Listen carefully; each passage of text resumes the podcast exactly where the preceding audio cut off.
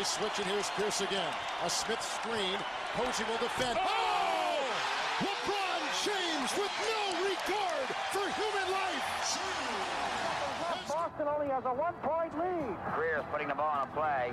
He gets it out deep and Havlicek steals it.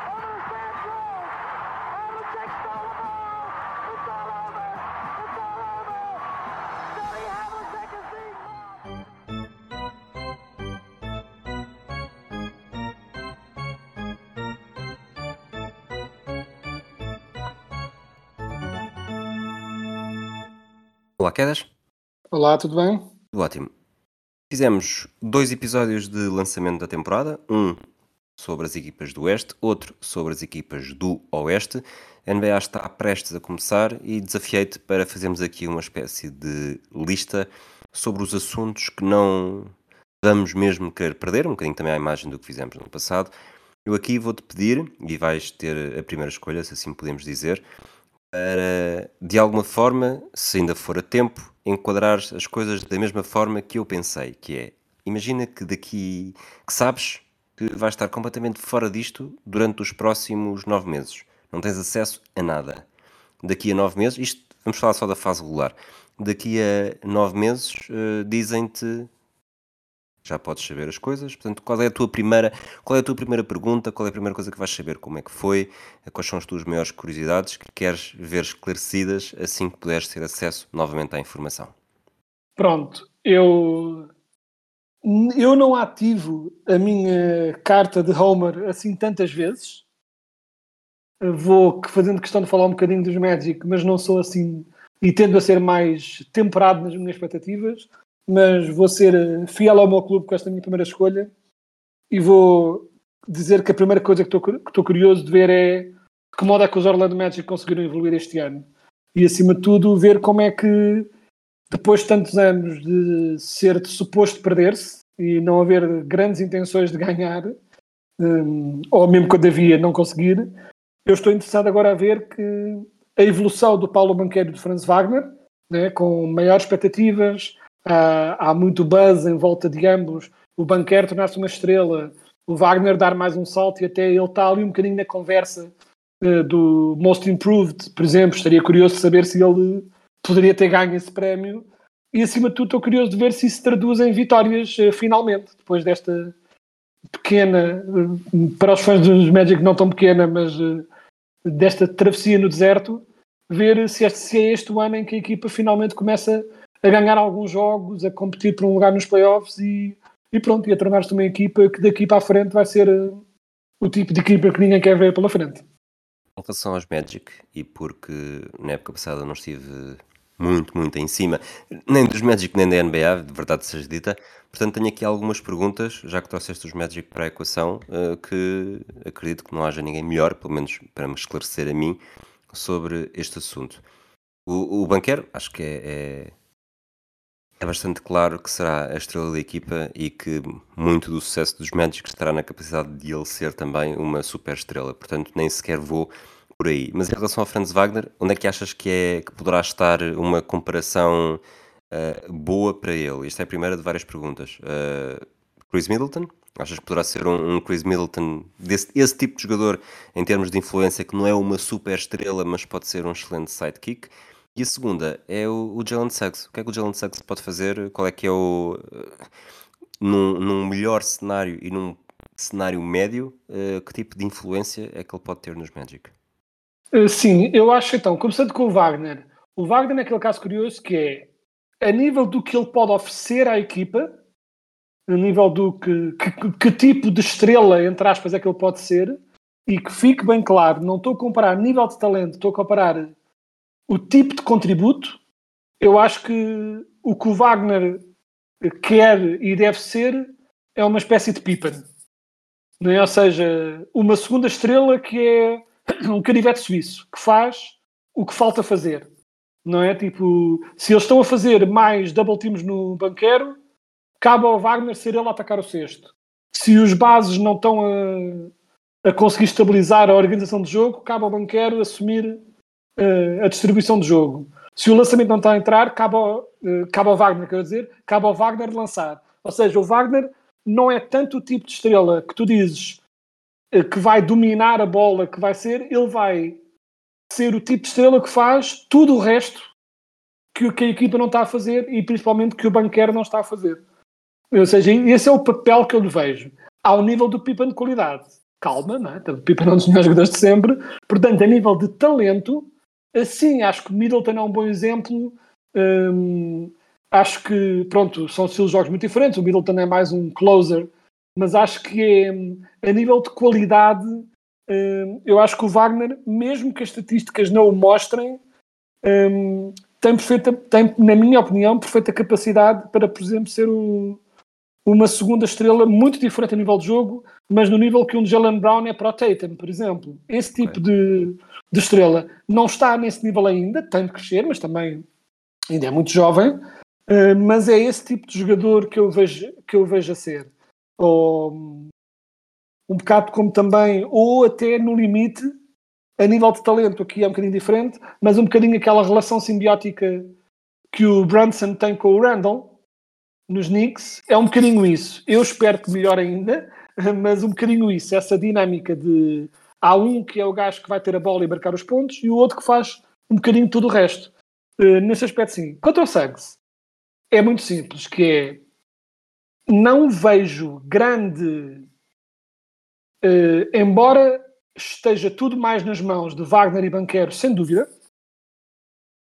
Qualquer esperança dos Magic de serem genuinamente competitivos uh, nos playoffs, de lutarem pelos playoffs e serem bons nos playoffs, está na evolução dos seus restantes jogadores à volta, mas nós, o Carter, sabemos o que ele é. Um, o Carter, sabemos que o que ele oferece, e o que ele oferece é um poste versátil que defende bem e que lança do exterior bem o suficiente para poder libertar o garrafão para as entradas do banqueiro e do Wagner.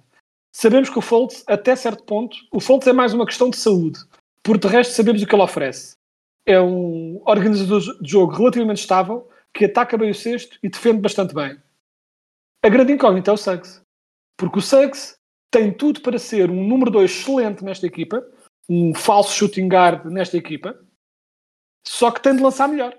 Uh, e ele melhorou. Ele foi catastroficamente mau a lançar na primeira temporada. Foi medíocre, mas melhor na segunda. Já conseguiu ascender ali o, percentagem de triplos ali aos 30 e poucos. Mas se ele consegue subir aquela percentagem de triplo, pelo menos para a média, se ele consegue chegar à média da liga, a defesa dele é boa o suficiente para ele se tornar um jogador muito importante porque ele de resto faz as coisas bem. É um segundo distribuidor aceitável, uh, ataca ao sexto aceitavelmente, uh, só que neste momento ainda não assusta ninguém a nível de lançamento. Ele, se ele consegue lançar bem o suficiente para assustar o resto das equipas, aí abre todo o resto para a equipa. Porque se ele consegue, porque ele tem de saber lançar bem para conseguir ter mais minutos. E se ele consegue lançar bem o suficiente para ter mais minutos, o 5 defensivo dos Orlando Magic torna-se muito, muito perigoso. Porque um 5 de Fultz, uh, Suggs, Wagner, Banquero e, e Wendell Carter Jr. é um 5 defensivo com imenso potencial. E quando eu digo com imenso potencial, estou a dizer uh, perfeitamente plausível de ser tipo top 10, se não top 5 na liga. Só que é preciso estarem lá em campo e para eles estarem em campo têm todos, de um modo geral, de lançar melhor, mas o Suggs acima de tudo. Para fechar o tema Magic e, e ainda uh, sobre o Suggs, o Suggs foi a quinta escolha do draft de 2021. Olhando para o top 10 e apenas para os jogadores que foram escolhidos depois dele, eu acredito que escolhesses, uh, se, os Magic pudessem refazer a escolha, uh, pelo menos o Josh Giddy, que foi a sexta, escolhiam. Depois temos o Kaminga na sétima, o Franz Wagner na conta na oitava, o Davion Mitchell na nona e o Zaire Williams na décima. quantos destes jogadores é que escolhias à frente em vez do, do Suggs? Deixa-me ver, deixa-me ter o draft à minha Josh frente. Giddy, sim, não é? Uh, Jonathan Kaminga. Uh, não, não necessariamente. É, é, é acima de tudo prefiro. Davian Mitchell é essencialmente o mesmo problema, portanto não, também não vejo aí. Em boa verdade, eu olho para o resto do draft, até mesmo olhando mais para baixo, e não há assim, assim uma, uma lista de jogadores incrível, só mesmo o Shengun Exato. Só mesmo o Shengun é que eu veria tipo, ok, pronto, isto teria sido uma escolha interessante. Hum, seria interessante. Seria uma equipa muito diferente com o Shengun, não é? Teríamos de ver o que é que se fazia com, a, com o frontcourt de um modo geral. Aliás, mas dado que o Shengun passa tão bem, com o Shengun na equipa, quase dava para fazer um, um line-up supersized, um bocado como os Spurs querem fazer este ano. Um, e pôr né, Wagner a 2, Banquero a 3, tipo, o Wendell Carter a 4 e o Shengun a 5, e era assim um, um mega line-up. Mas é só mesmo o Shengun, e claro, pronto, o Josh Giddy teria sido uma, uma escolha óbvia, até porque o Josh Giddy não só poderia ser um número 2, tipo um, um, shooting, um falso shooting guard aceitável, mas ou até mesmo um potencial substituto de Fultz e levar a equipa outro sentido na, nessa posição. Portanto, foi assim, mas pronto, mas de, embora para já ainda não esteja a fazer valer todo o seu potencial, nos últimos anos ocorrem, ocorrem bem maiores falhas a nível de, de draft uh, dos Magic, uh, pronto, nomeadamente o, o ano em que podíamos ter tido o Shea Gilgis Alexander e fomos nota direção. Não sei se te lembras de quem é que foi o, a nossa escolha brilhante nesse draft. O Mobamba? Foi o Mobamba. Exatamente. E, e, eu, eu não percebo nada de draft, eu nunca acerto, tipo, vou vendo a, as listas, mas nunca acerto, mas eu esse ano eu gritava, tipo, a dizer, nós precisamos do Shea Gilgis, é exatamente o tipo de jogador que nós precisamos. Foi dos anos em que eu acertei por completo, fiquei super zangado por não o ter escolhido e fui infelizmente provado correto, tipo, pronto. Mas foi assim, nós estávamos na, bem trincheirados na nossa obsessão por, por, escolher todos os jogadores mais altos do mundo uh, e pronto, e foi o que fizemos nesse ano também. E se me dissessem, maior curiosidade, e não querendo ser Homer como tu, mas acabando por ser, é saber, não necessariamente o Celtics, mas o Nemiasqueta. Eu acho que um jogador português na NBA, lá está, não é frequente, é mesmo caso único. Acredito que ele, em Boston, está já demonstrou nesta pré-época mais uh, potencial, não é potencial que ele tenha, é potencial para ter de facto uma palavra a dizer durante a temporada na equipa em que está.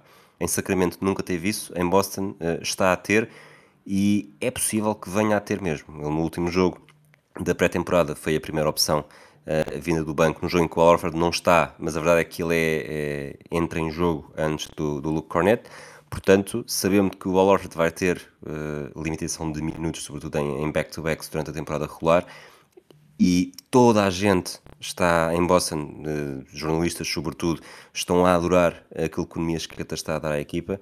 Tenho mesmo muita curiosidade para saber uh, que tipo de influência poderá ter durante a temporada. Eu acho que vai estar muito longe daquilo que mostrou na, na pré-época, mas não seja porque os minutos vão rarear, mas ainda assim, acredito que vamos sentir claramente que temos um português na NBA. Obviamente que sentimos, até por haver, por não haver mais, mas se, se o Miscata fosse um espanhol, para não ir mais longe, uh, provavelmente estaríamos a olhar para. Pronto, é um, é um espanhol que está na NBA, mas praticamente não joga, não, quase não tem relevância. Ao contrário de. Para Portugal, quaisquer dois minutos ou um minuto que entra no final de um período em Sacramento, foi sempre quase manchete basquetebolística. Aqui em Boston acho que vai ser diferente. Acho que a equipa é muito boa. Obviamente que não vai, que não tem margem para estar a utilizar jogadores para errar e fazê-los crescer como numa equipa que esteja em, em, rebuild. A verdade é que a equipa também é demasiado boa e por ser demasiado boa, ou muito boa, e por ser muito boa, uh, há jogos que abrem, há jogos que dá espaço para, para haver outro tipo de margem e, portanto, prevejo que seja muito mais utilizado do que foi até aqui em Sacramento. Prevejo que se vamos sentir de facto que ele foi uh, um jogador português na NBA. Agora, de que nível, se vai evoluir ou não, se vai continuar com este contrato, se vai ser renovado, uh, se, renovado, se vai ser, se vai ser convertido num contrato standard, não sei, mas uh, seria a primeira pergunta que faria quando a fase regular terminasse e pudesse voltar a saber coisas da NBA.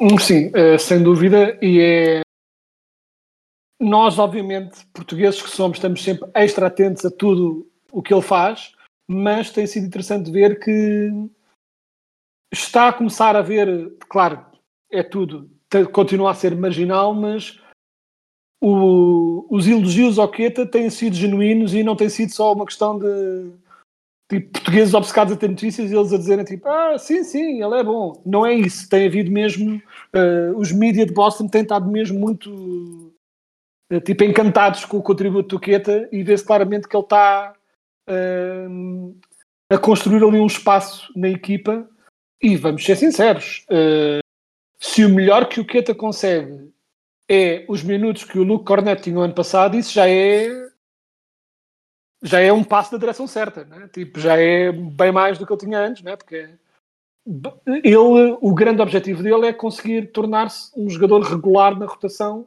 porque ele só, obviamente, todos os jogadores precisam de alguns minutos para poderem mostrar o seu valor. Se têm só 5 minutos ali e 3 minutos acolá, vai ser sempre muito mais difícil mostrar o que vales. Portanto, o que nós queremos mesmo é que ele comece a ter uma média assim jeitosa de minutos por jogo para, pronto, para poder começar a mostrar o, o que ele faz melhor. E a seguir, vais para onde? A seguir vou para uma coisa que eu acho que não vai acontecer, mas que estou genuinamente curioso, que é será que o Victor Wembanyama foi nomeado para o All-Star? Porque estou genuinamente curioso porque não acho, não acho que vai acontecer, mas não acho que seja totalmente impossível.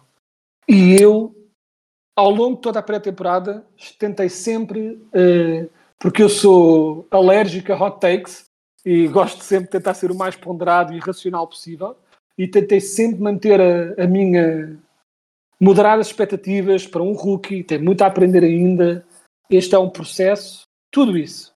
Mas dito isso, dito isso, vendo o que ele está a fazer, acho que é impossível não ficar eh, entusiasmado com o potencial, porque ele de facto faz coisas que não parece real, não é, um é chip todo, tudo. não é? É como se É. a fazer a base de dados e metesses altura máximo, eh, mobilidade máxima, capacidade com bola máximo e, na verdade depois aparece quase um autómato que não faz, não faz sentido. Tipo aqueles, aqueles vídeos, não sei se uma vez visto de um robô, acho que é na China, a fazer lançamentos do meio campo Exato, e, e e acerta tipo sem espinhas. Exato, é, é um bocadinho o que parece. E ele não tem tido jogos perfeitos. Por exemplo, o lançamento dele, ele lança bem de QB de triplos, mas continua a ser claramente uma coisa que, tipo, não é, ele não é um triplista estilo Curry, não é isso. Mas a questão é, as coisas que ele faz, é, de facto não parece, não parece real. Um gajo com a altura dele que está a fazer cuecas ao Reggie Bullock e a fazer eh, drives para o sexto, depois de repente dribla para dentro e faz step backs e a bola entra faz passos malucos por trás das costas, tipo, para, para jogadores no canto para o triplo, eh, e depois faz aquelas jogadas. eh, E eu estou só a falar do ataque. Sem contar com a defesa, em que, claro, vamos ver como é que a equipa vão tentar explorar, mas eu isso por acaso foi algo que eu sempre resisti, que é, ah, quando ele começar a levar com jogadores fortes em cima, como é que ele vai aguentar com o corpo? Eu acho que o, o, o Embanyama está um bocado a mostrar o que é que vai fazer. Que é, para que é que ele tem de estar a batalhar com o corpo se ele pode simplesmente dar um passo atrás, tipo, dar espaço para eles lançarem e depois simplesmente abafar à, à parva de longe, que é um bocado o que ele está a fazer. Porque ele não está a encostar nos jogadores, porque essa não é a força dele. Não é? Tipo, ele não é um jogador para estar ali a, a batalhar, por exemplo, um defensor como, por exemplo, um, defensor tipo o Adebayo. O- Um, um defensor como o Adebayo, toda a lógica da defesa dele está nesse centro de gravidade, nessa força, não é? de não deixar os jogadores entrarem ser ali um bloco de cimento que não deixa ninguém passar e depois usar os braços para bloquear à volta. O Embanyama é completamente diferente. O Embanyama é um gajo que mantém-se um bocadinho longe e apanha-te com os braços longos, faz muitas vezes coisas em que quase que ele eh, ele tem boa mobilidade lateral para impedir drives, mas às vezes vê-se claramente que ele calcula o quanto deixa passar um jogador numa drive para depois abafá-lo por trás, com, mais uma vez com os braços absurdamente gigantes. E o potencial é de facto astronómico.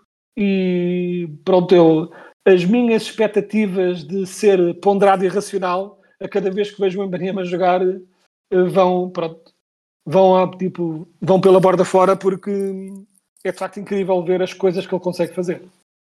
Além de All-Star, vês que possa estar na corrida para algum prémio estamos aqui a excluir o, o rookie do ano, obviamente. Sim. Não sei se quem é que. Era isso que eu estava. Ia te perguntar há bocadinho. Não sei se viste o lance em que ele está a defender o Andrew Wiggins, em que o Andrew Wiggins tenta Sim. puxar quase todas as escolhas da cartola e, e acaba exatamente como tu disseste. Ele dá um passo atrás e, e já depois do Espera o lance, exato. espera o lançamento e faz o abafo. E não sei se foi o, o KOC, se quem foi, que, que diz que vê perfeitamente um caminho em que ele possa ser um forte candidato a jogador defensivo do ano. Concordas? Achas que É. que é demais? Eu, eu isso. hum, eu isso já acho mais complicado. Tipo, All-Star é o melhor que eu consigo fazer a nível de expectativas realistas. Rookie, obviamente, se ele, pronto, se ele fizer o que está a fazer, não vejo como não ser. Mas tudo o resto, ao NBA, é essencialmente impossível. Uh, não é impossível, mas muito, muito, muito, muito difícil. Só não é totalmente impossível porque a posição de posta ainda assim é um bocadinho mais rala no topo, não é? Tipo, mas duvido. Uh, Defensive Player of the Year, acho muito complicado por uma simples razão. É um prémio, especificamente Defensive Player of the Year, eh, of the year é, um prémio, é um prémio que tende a ir para jogadores estabelecidos como grandes defensores. Não é? Tipo, é um prémio que as pessoas tendem a ter de esperar até ganhá-lo. Mas achas que não pode haver uma narrativa logo tão grande de ele é bom demais para ser só uh, rookie do ano ou ele é bom demais para ser só rookie do ano e cheirar. Uh... Eu acho que é possível ele ter votos ou estar no ballot. Não vejo ganhar. Acho que para ele ganhar era preciso, para ele ter hipótese de ganhar jogador defensivo do ano, era preciso os Spurs, Spurs ganharem muitos jogos, não é? As pessoas ganharem muitos jogos. Uh, mesmo que os Spurs do ano passado tiveram literalmente a pior defesa. Portanto, se eles melhoram para. Era preciso qualquer coisa como melhorarem para, tipo, sei lá, para a primeira metade da liga, né? Tipo, não vamos dizer top 10, mas tipo top 15 para cima, e ganharem jogos. Não tem de ganhar 50 jogos, mas tipo estar ali no 50-50. E eu isso acho ambicioso. Pronto. Acho, acho mesmo ambicioso. Um, principalmente num Oeste tão competitivo. Nesse sentido, acho coisas, e até porque, repito, os prémios defensivos tendem a ir muito para narrativas, para jogadores que nós sabemos que são bons e tipo, ah pá, este gajo é um bom defensor há tanto tempo, hum, vamos dar-lhe desta vez o prémio. E, e, eu aí eu colo uma. Eu tinha aqui algumas grandes previsões, eu tinha aqui umas pequenas previsões e colo a esta minha resposta uma pequena previsão que eu tinha, que era que estava curioso. Acho mesmo que está a gerar-se um buzz geral de dar o DPOI ao Bema da Baio, tipo de no reconhecimento, também pelo que ele fez nos playoffs, um reconhecimento de este gajo é um excelente defensor há imenso tempo, vamos finalmente dar-lhe o prémio e DPOI não está tão dependente de vitórias como outros prémios. É por isso que, por exemplo, há outra, outro, outra pronto, pessoa que bizarramente nunca foi Coach of the Year, ao mesmo tempo que é universalmente considerado por basicamente todos na liga como o melhor treinador da liga, que é o Eric Spolstra. Só que é muito difícil ganhar esse prémio sem teres sem estares perto do topo a nível de vitórias ou sem ultrapassares radicalmente as tuas expectativas. E esse é o problema do JIT, porque o JIT nunca tem expectativas baixas o suficientes para uma temporada com 47 ou 48 vitórias ser o suficiente para superar as expectativas. E geralmente eles ou fazem para quem supera as expectativas ou para quem uh, fica em primeiro. E o JIT também raramente consegue isso na temporada regular. Portanto, o Spolstra, vamos ver o que é que acontece, mas eu acho mesmo que este ano a narrativa vai estar do lado do Bema da Baio nesse prémio e acho que é um prémio que tende a recompensar jogadores que já são bons há muito tempo. Vamos lá finalmente dar do prémio uh, pelo reconhecimento pelo seu palmarés de defensor e nesse sentido acho um bocadinho ambicioso o ambitar, mas se as outras coisas que eu disse acontecerem, se os Spurs estiverem na luta pelos playoffs e com uma defesa na primeira metade dos rankings defensivos, então acho perfeitamente possível. Só não acho que vai acontecer, mas acho perfeitamente Exato. possível. Exato, acho que são as duas muito improváveis. Aproveitando também aqui, já estamos a falar do Emanyama, uh, minha próxima, que eu acho que talvez um bocadinho impulsionado por ter escolhido o Zion cedo na nossa fantasy, eh, vou estar bastante curioso a saber como é que é esta nova dinâmica de, de bigs mais novos. Obviamente o Embanyama um lugar de destaque, o Zion naquele lugar que nós falámos no, ah, no episódio passado, de se calhar está na altura de perceber se ele de facto é mais do que isto ou se estará sempre marcado pelas lesões e pelos poucos jogos uh, e pelas ausências provocadas pelas lesões. O Embiid conseguiu ultrapassar, chegou a MVP. Uh, será que o Zion tem isso dentro dele também? Portanto, o Embiid, o Zion, o Chet Holmgren, ele que, que entra como rookie porque falhou a época inteira por lesão e de facto acaba por ser quase um, uma espécie do Embanyama da Wish, não é? Uh, o Embanyama dos pobres, que é um jogador que tem também um potencial tremendo, uma, um, um, físico bastante peculiar, só que de repente depois aparece, aparece um francês eh, que é exatamente isso com, com esteroides e, e mais ainda. Portanto, são três nomes eh, que, que vão ter uma quase uma nova, marcar uma nova geração. Está-se está a falar muito de dos jogadores que estão na fase decadente ou na fase decrescente da carreira. Uh, o LeBron James, mais tarde ou mais cedo, vamos ter, -nos de, vamos ter de nos prepararmos para, para ele dizer adeus, e com isso acaba tendo uma grande, uma grande fase do século XXI, se não mesmo a maior. Portanto, uh, é interessante ver de que forma é que estes novos, uh, estas novas figuras, no, naquilo que está a ser uma, um shift do, do backcourt para o frontcourt, depois de termos tido um, um shift do frontcourt para o backcourt, portanto agora são os postos e os extremos postos, e os, os, na verdade são os extremos do, do futuro que, que jogam como postos, que estão, tivemos o Embiid, tivemos o Jokic, portanto, salvo erro, temos três anos consecutivos de, de postes a ganhar o, o prémio de MVP e, e além de cima disso temos o Yanis, que é também um, um absurdo da natureza. Portanto, são jogadores completamente diferentes. Numa altura, se calhar estávamos aqui há sete anos a falar da forma como o Steph Curry ia revolucionar o basquetebol e revolucionou, uh, mas eu diria que hoje temos mais mais do que Steph Curry e, e Trae Young, que era um dos jogadores que, que se dizia que era, tinha sido muito moldado no estilo, era uma espécie de, de Curry da Wish também. Eu acho que é nesta, nestas posições de poste uh, poste do futuro, que estamos a assistir uh, ao aparecimento de muitos talentos uh, que poderão marcar a década de 20 e mesmo o início da década de 30 na NBA. Sim, eu sei que o que estás, concordo totalmente com o que estás a dizer e eu acho que é o que é curioso é durante muito tempo a NBA obviamente é um desporto com cestos que estão muito alto, portanto o cheat sempre foi uh, ter gajos muito, alto, muito altos, com boas skills, são a forma de quebrar, virar o jogo a teu favor na NBA, não é? Quanto mais alto o gajo for e mais skilled for, é assim que se ganham os jogos da NBA. Mas, pronto, eh, mudou eh, e hum, começou a evoluir um bocadinho mais para aqueles wing players, na era Jordan, mas aí a, a importância do posto continuava a ser muito grande e dos, dos jogadores altos. E o Steph Curry de facto mudou tudo. O Steph Curry, acima de tudo, fez a, a excelência dele, obrigou as pessoas a olhar tipo, e a pensar: pois, de facto, três pontos é mais do que dois. Coisa curiosa. tipo, e perceber que basta ter uma porcentagem de triplo aceitável para isso virar a matemática completamente para o teu lado. E virou. E essa viragem foi feita e não vai não vai deixar de acontecer. Por exemplo, eu não acho, acho mesmo, embora seja importante ter um bom jogo de mid-range, acima de tudo em playoffs, quando as defesas tapam o mais normal de tapar, que é o garrafão em linha triplo, é muito importante, principalmente para as grandes estrelas, terem um pouco desse jogo para conseguirem desbloquear defesas. E essa parte continua a ser importante como desbloqueador, mas sem dúvida duvido que se volte a uma altura em que o mid-range seja o lançamento de excelência das estrelas. Não acho mesmo que isso vá voltar. Mas este regresso, esta emergência do, destes novos postos, eu acho que é uma combinação da, desta da velha sabedoria com a nova sabedoria. Porque estes novos postos que estão a aparecer, muitos deles jogam de uma forma que não deixa de ser muito analytics. Não é? Tipo, o Yanis não lança de fora, mas joga exclusivamente no garrafão.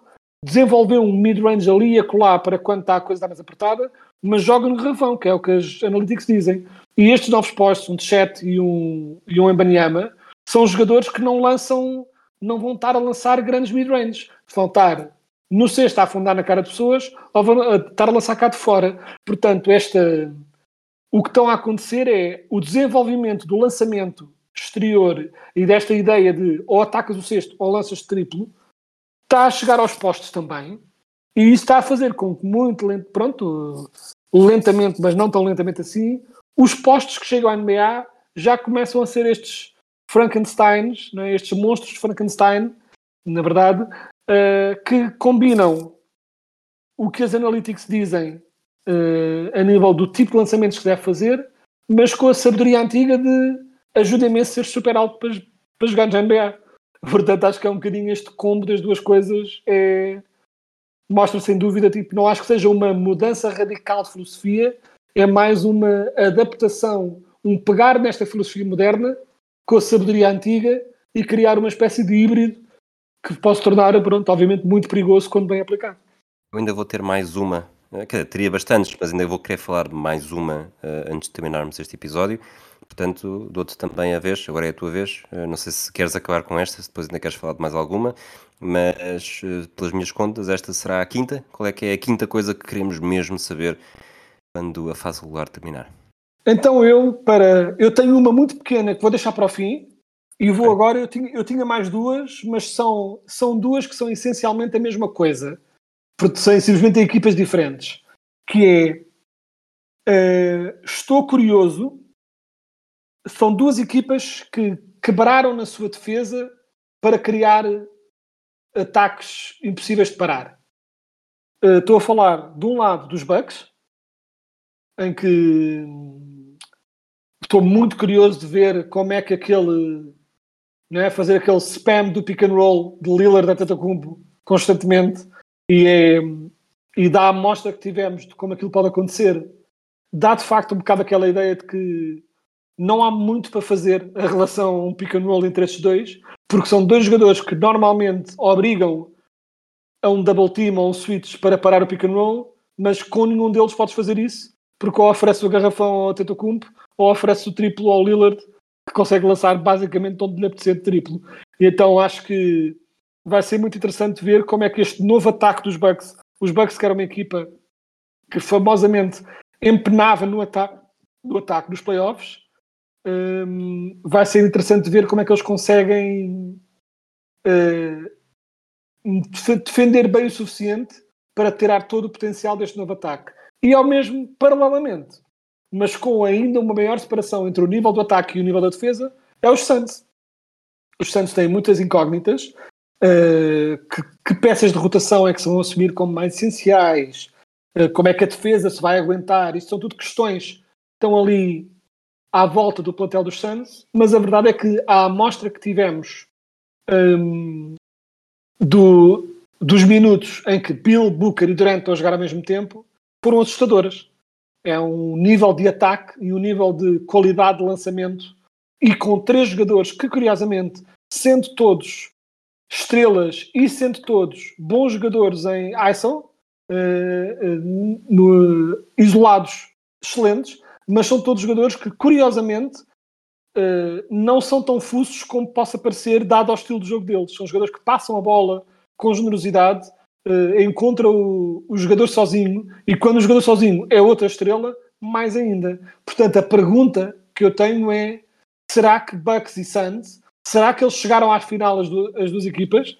E será que isso mostra que na NBA moderna já não é preciso ter uma defesa de elite para seres campeão? Não pode ser uma defesa má, mas já não tens de ser de elite para seres campeão.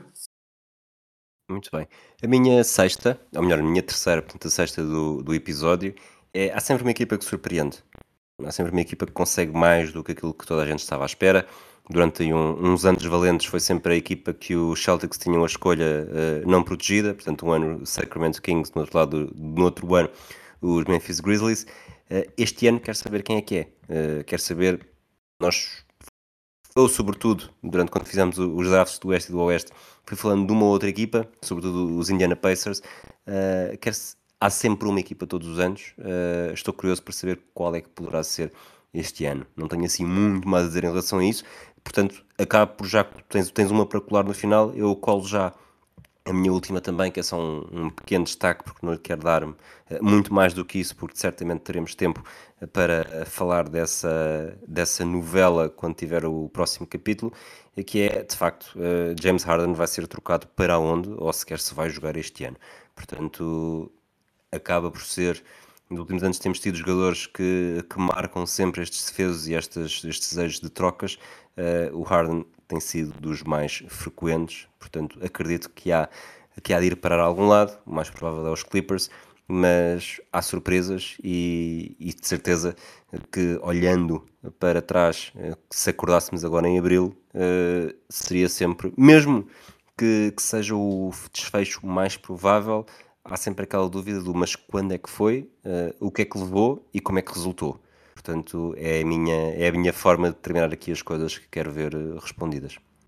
Exato. E tens alguma. Claro que a partir do momento em que fazes uma previsão, deixa de ser uma surpresa, não é? Tipo, toda a natureza da surpresa é ser algo que vai contra as tuas previsões, mas tens assim, tens na cabeça alguma equipa que tu imagines uh, surpreendente mais a ti, pessoalmente tendo em conta o que previste, seja, seja para. Seja que ficaria. A, a surpresa que te surpreenderia menos dentro de uma potencial surpresa em relação às expectativas?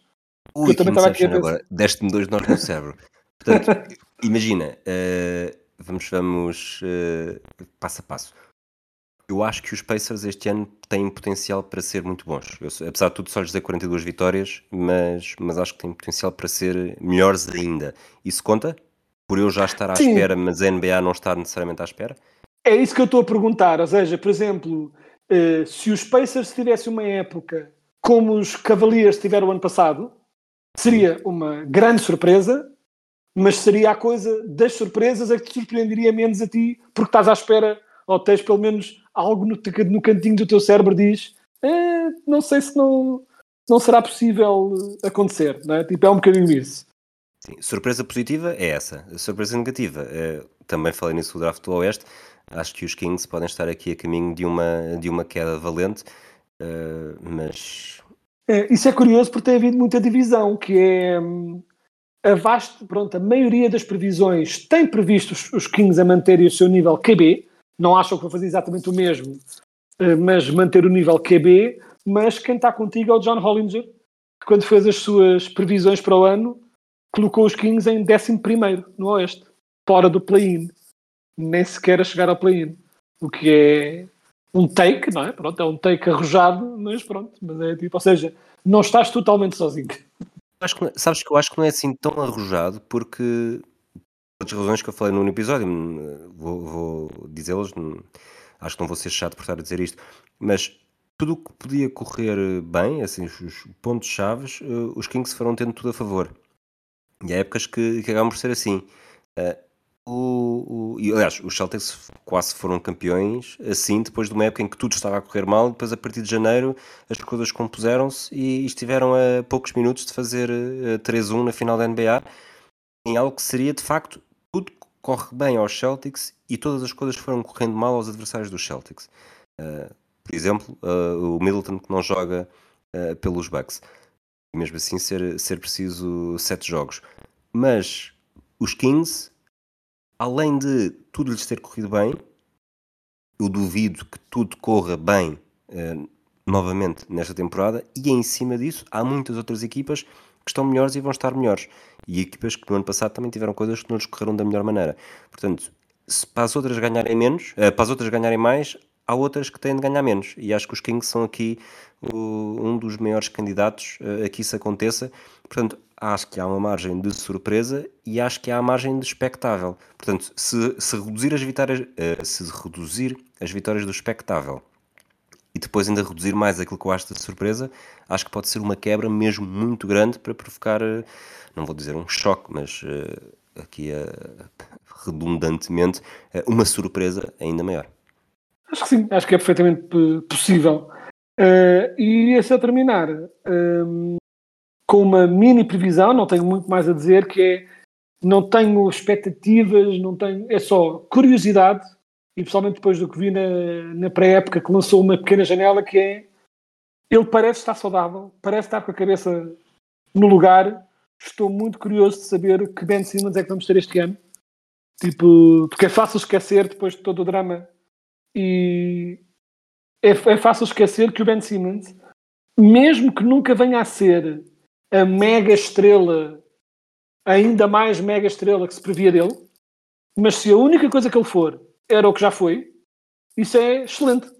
Né? Tipo, se a única coisa que o Ben Simmons conseguiu fazer é ser uh, equivalente à sua melhor temporada na liga, isso é um jogador que nos punha a nós, em tempos, completamente delirados com o seu potencial. Né? Tipo, mas mesmo que a única coisa que ele faça é aqueles aqueles tipo 15 pontos com 7 ressaltos e 7 assistências e defesa completamente 0 em 0 de lançamento de 3. Exato, e com uma defesa de elite, mesmo que vamos esquecer esta ideia de ele tem ainda para a lançar, não. É isto que ele faz. Isto já é ótimo. Uh, e estou muito curioso de ver que Ben Simmons é que vamos ter este ano, só porque, e acima de tudo, acho que seria hum, absolutamente delicioso que hum, os Nets e os Sixers se encontrassem nos playoffs e os Nets eliminassem os Sixers com um triplo do Ben Simmons, seria tipo chef's kiss, chef's kiss para, para a temporada, seria tipo ia, eu acho que ia deixar de conseguir assistir ao resto dos playoffs porque ia tipo ter um, um ataque de risco contínuo que nunca iria parar até ao, até ao fim da humanidade. Seria incrível. Eu podia ter mais comentários uh, para dizer depois, uh, antes de terminarmos o episódio, mas depois disto fico por aqui. Um abraço de quedas, um abraço a todos aqueles que nos ouvem. Até ao próximo episódio, já com jogos da NBA a contar. Até lá. Abraço.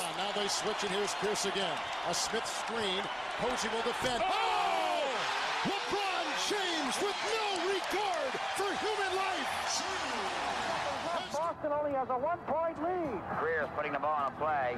He gets it out deep, and Havlicek steals it.